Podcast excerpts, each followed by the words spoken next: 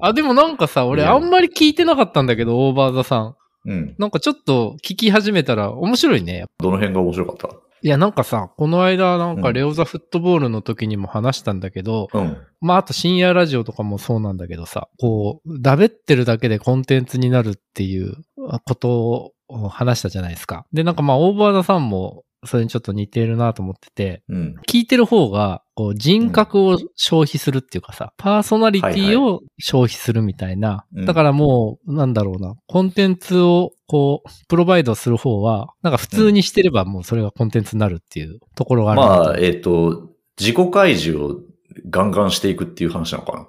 なんだろうな、例えば役に立つ話をして、みんなその役に立つ話を聞きに来るとかだとさ、役に立つ話がコンテンツじゃん。なんだろうな、ダラダラ系の音声コンテンツとかってそうじゃなくて、もうその人がそこに行って喋ってるっていうことがコンテンツっていうさ。なんかオードリーそうのだよねラジオとかもさ、なんかこう、うんもうんうオードリーっていうのをみんな知っててさ、その人たちが喋ってるっていう、もうだけで結構もう満足っていうか。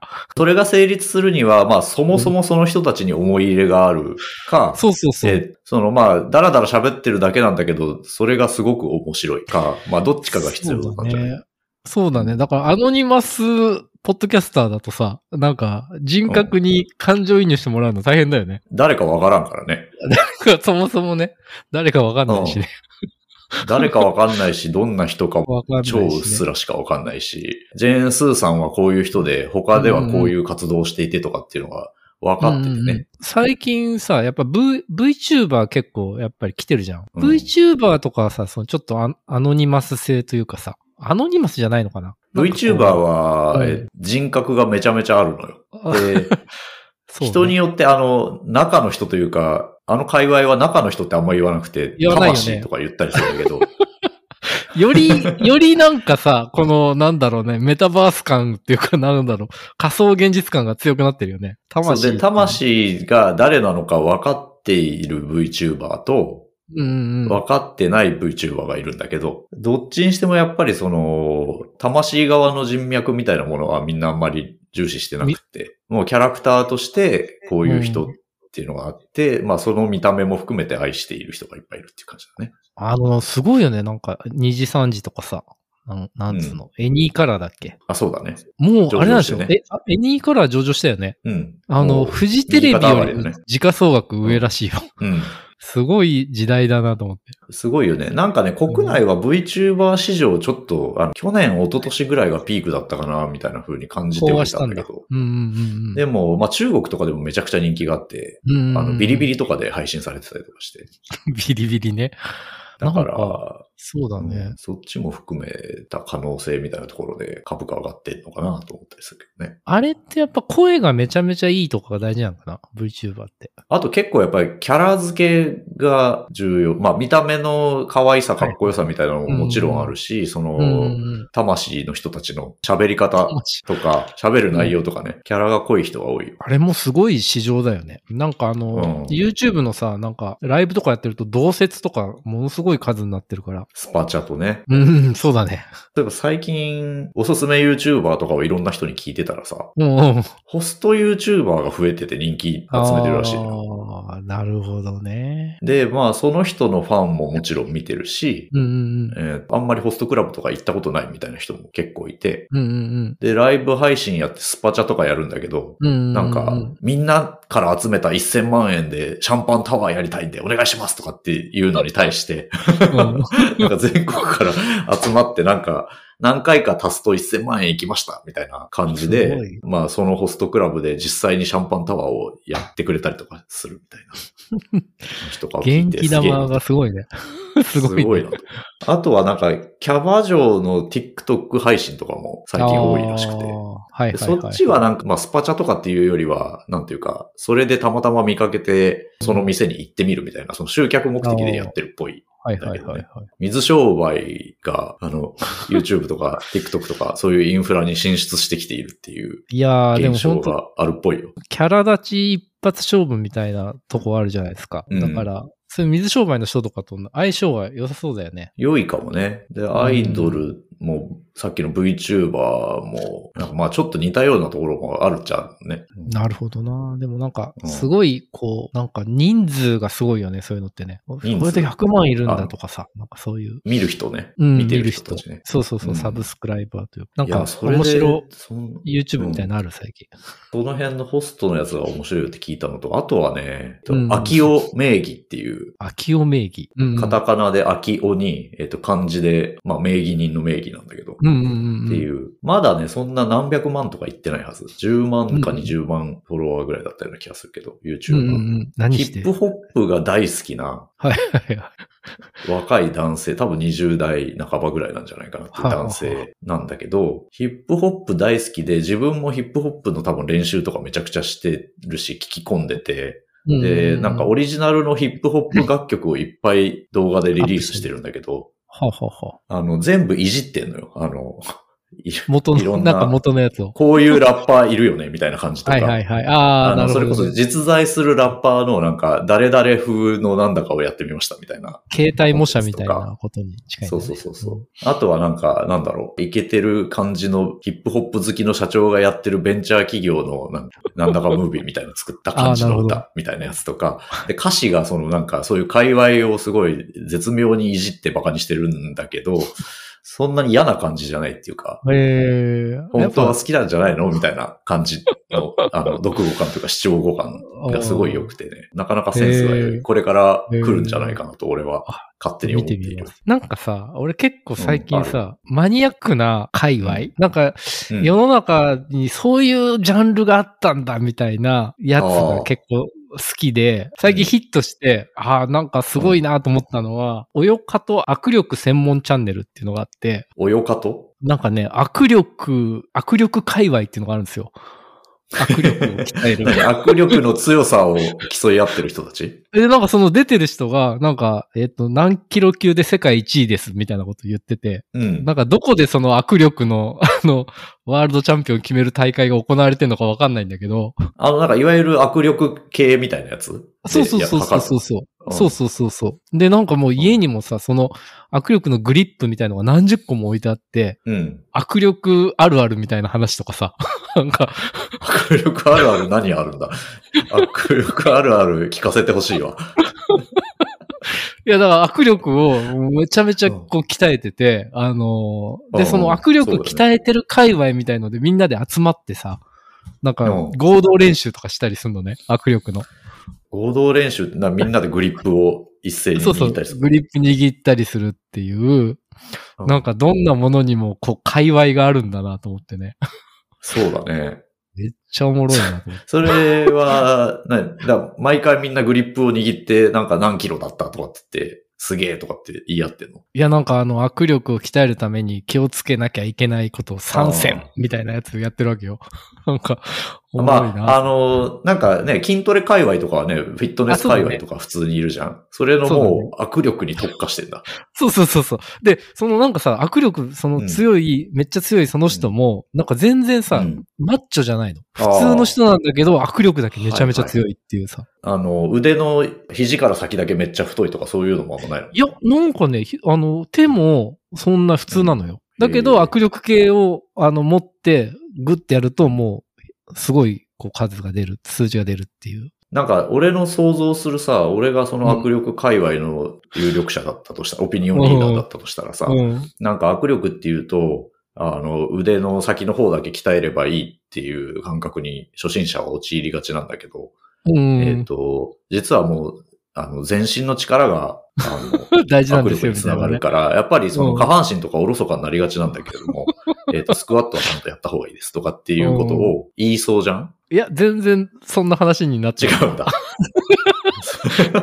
やっぱそういうね、常人うがん想像するような綺麗なストーリーはあんまなくて。ないんだあ。の、うん。なかったね。そう、なんかグリップ何鍛えてもんのおすす、いや、もうひたすら握力握ってんじゃないあの、グリップを。 それだけでいいのか。それだけで。まあちょっと、すごかったよ。およかと握力専門チャンネルっていうね、で意外と2万人ぐらいいていてね。うん。うん。あとなんか昨日ちょっと見てて面白かったのが、あの、限界ニュータウンっていう、うあんの、チャンネルがあって、あの、うん。まあ、あバあ、ブル昔のニュータウン。あ、そうそうそう。昔のニュータウンでもう錆びれまくってるところをうん。カメラ持って行って、はいはい。で、なんかその昔の広告とかだ、新宿まで100分って書いてるんだけど、本当に100分で行けるか試してみるみたいなやつやってんのね。高度経済成長期の、あれだよね。あそうそうそうそうタマニュータウンとかそういう。そうそう、そうそうそうそう。そういうのの、なんだろうな、本当に、んこう、バブルの華やかかりし頃ってさ、もう多摩とかじゃなくてさ、本当もうなんつうの、千葉の奥地の奥地みたいなところがさ、そういうニュータウンとしてこうもてはやされてて、で、なんか当時ってさ、うちのもう親父とかもそうだったんだけど、うん。うん。通勤にやっぱ2時間とか普通のサラリーマンが普通そうだによね2時間とかかけて通ってるみたいな、うんとこだったんだけど、その、そういう時代のなんかニュータウンの広告とかも引っ張ってきて、で、はあはあここが今どうなってるか見に行きましょうみたいな感じでさ。 見に行ったら、なんだろう、空いてる部屋が多くて、お年寄りが多くて、みたいな話いや、っていうかなんかもうね、指導が放置されてて、なんかうんどうやって出るんだ、この街からみたいな感じとか。ああ、もうあんま誰も住んでないような感じだったりするのかないや、結構住んでるん、ちょこちょこ民家があるんだけど、うん。なんかその広告とのギャップみたいなさ。なんかここは東京へのオフィス直結って書いてあある広告とか出してきてさ、どこあがどう昔の直広結告っていうことか。そうそうそうそう。そうそ大うそう。昔の広告とかに書いてあることを、そうそうそう今となってそうそうそうはみたいな。そうそうそう。はいはいそれを、で、あの、新宿まで100分って書いてあるやつを、実際になんか電車乗って行って、100分どころか140分かかりました、みたいなやつやってて、どうなんだろうね。もう、でもそれ、どうやっても100分ではつかないっていう結論が出てたけどね。ああ、騙してる。しかもさ、なんで新宿なんだっていうさ、東京駅だったらもうちょっと近いのに、みたいな。なんかそういうああ、千葉からだったらね。うん。なんか当時とダイヤが変わってるとかもあるかもしれないけどね、電車の。そうだ ね。そうだね。うんいや、そういうなんかこのマニアックな界隈のね、YouTube おもろいなと思ってさ、なんかうんもう一個ね、 うんそんな界隈あるんだと思ったのが、うんオナキン界隈っていうのがあってさ。はいはいはい。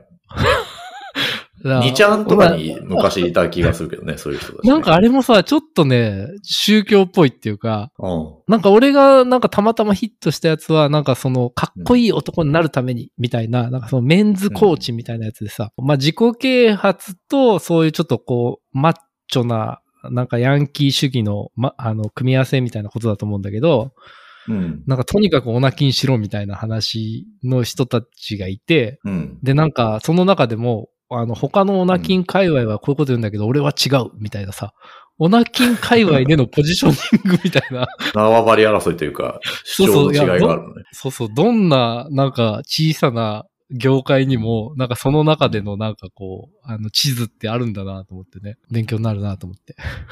オナキン界隈の YouTube チャンネルがあるってことなんだよね。あ、そうそう、俺が見たのは、なんか、メンズコーチなんとかっていう人で、その人もなんかまあ、いい男になるために、みたいな、こうあの、動画いっぱい上げてる中で、じゃあなんか体を鍛えようとか、なんか心をそうそうそうこうしようとか、そういうのもありつつ、オナキンの話もあるってことね。そうそうそう、オナキンのお話もあって、で、その中で、まあ、お他のオナキンの奴らってこういうこと言いがちだけど、俺はそこには組みしない、みたいな、こう謎の主張があってさ。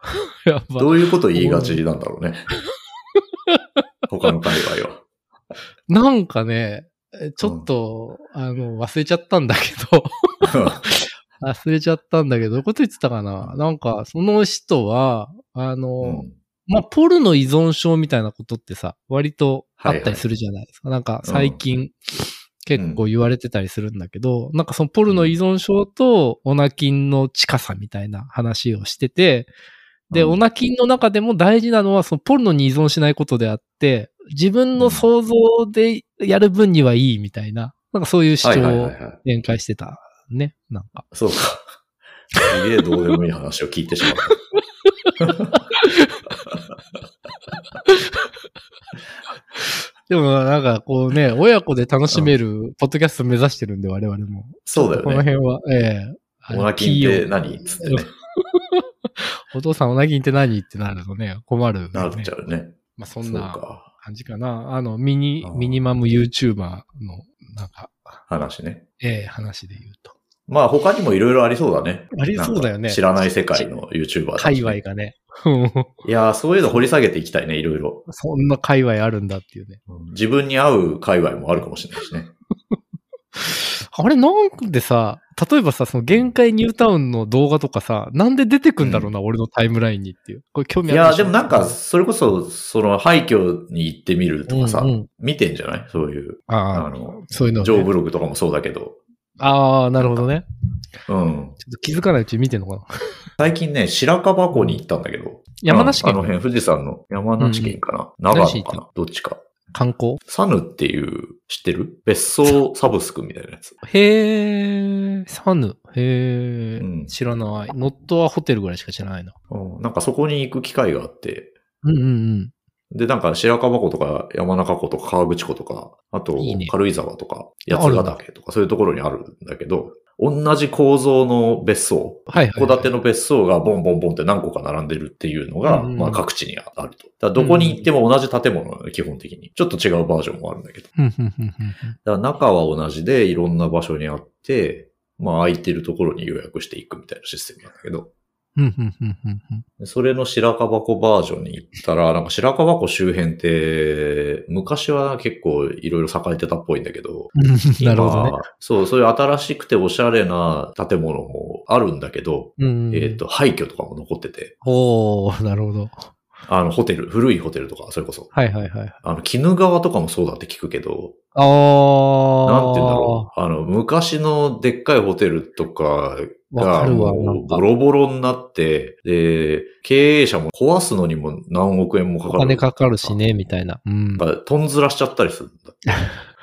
なんかさ、そういうとこあるよね。こう、なんか、こう、サイクルがさ、こう中途半端で前の異物が残ってるみたいなさ。そうなのよ。で、壊すに壊せないと金もかかるし、そのねう、ん自治体もそんなになんか、あの、リッチじゃなかったりもするのかもしれないうんし、そうだねそもそも誰の責任なのっていう責任を負うべき人が行方くらましたりしてて、どうしたらいいかわかんないみたいなので、廃墟がある感じだったよ。複雑だなと思って。夕張市が破綻ししたみたいな話とかもあるじゃない。ああやってさ、その、日本もさ、人が住める場所っていうのがどんどん少なくなっていくんじゃないかなっていう気はするよね。そうね。まあ人も減っていくから、そうそうそうそう。ね、なんか逆にその開拓しなくてもっていう話もあるかもしれない。そうだね。あとなんかねね、あの、まあ、海外とかであるらしいんだけど、なんか離れて住むなみたいな。要は、人があさあ、そうだポねツって一人だけ住んでると、そこにインフラとか届けなきゃいけなくなるじゃん。郵便とか。で、社会的なコストが、そう、かさむんで、なんかもう線引いちゃってさ、この外に住むんだったら税金2倍ね、みたいな。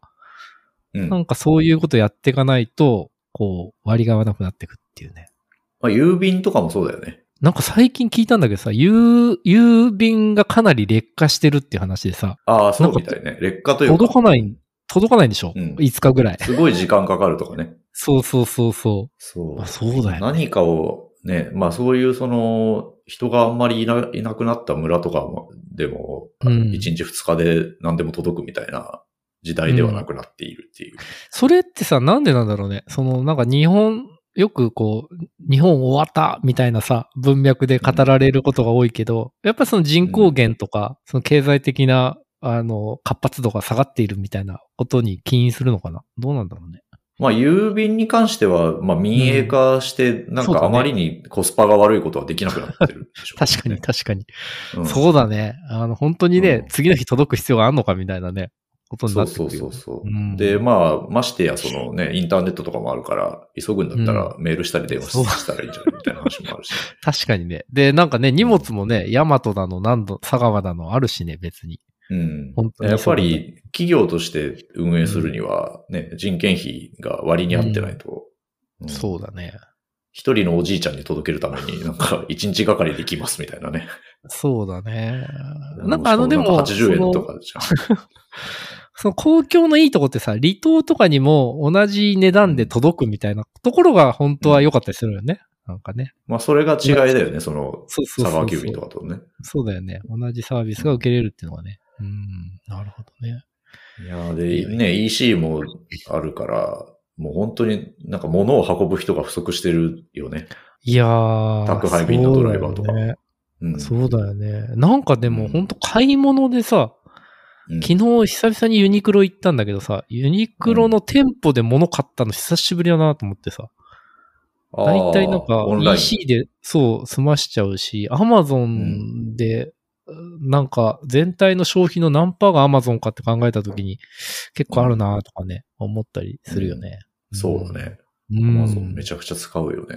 ゃ。Amazon めちゃめちゃ使うしね。うんうん、なんか届いた頃には何頼んだか忘れてるしね。 なんだっけこれみたい な。まあ、そうね。開けて、ああ、はいはい。ああ、これかこれかみたいなね。うんあるねライトニングケーブルかみたいなね。ブラックフライデーやってるよね、Amazon もね。なんだか祭りとかしょっちゅうやってるね。タイムセール祭りみたいなやつとやかっね。てるよね。うんう。ん。あれもなんか、狼少年みたいなもんで、やりすぎるとちょっとなんか、またかっていう、一回一回のありがたみが薄れていく感じはあるね。なんかよくあるのがさ、そのブラックセール、ブラックフライデーの前に値段バンって上げて、ブラックセールの時に30%オフですとかっていうさ、なんかそういあるう、うん。それをチェックするサービスとかもあるみたいよ。その、あ、そうなんだ。やっぱり直近の値動きを見るための。ああ、あるよね。なんかグラフで出るやつとかね。うん。なるほど、ね。いたちごっこですよ。いたちごっこだね。そうね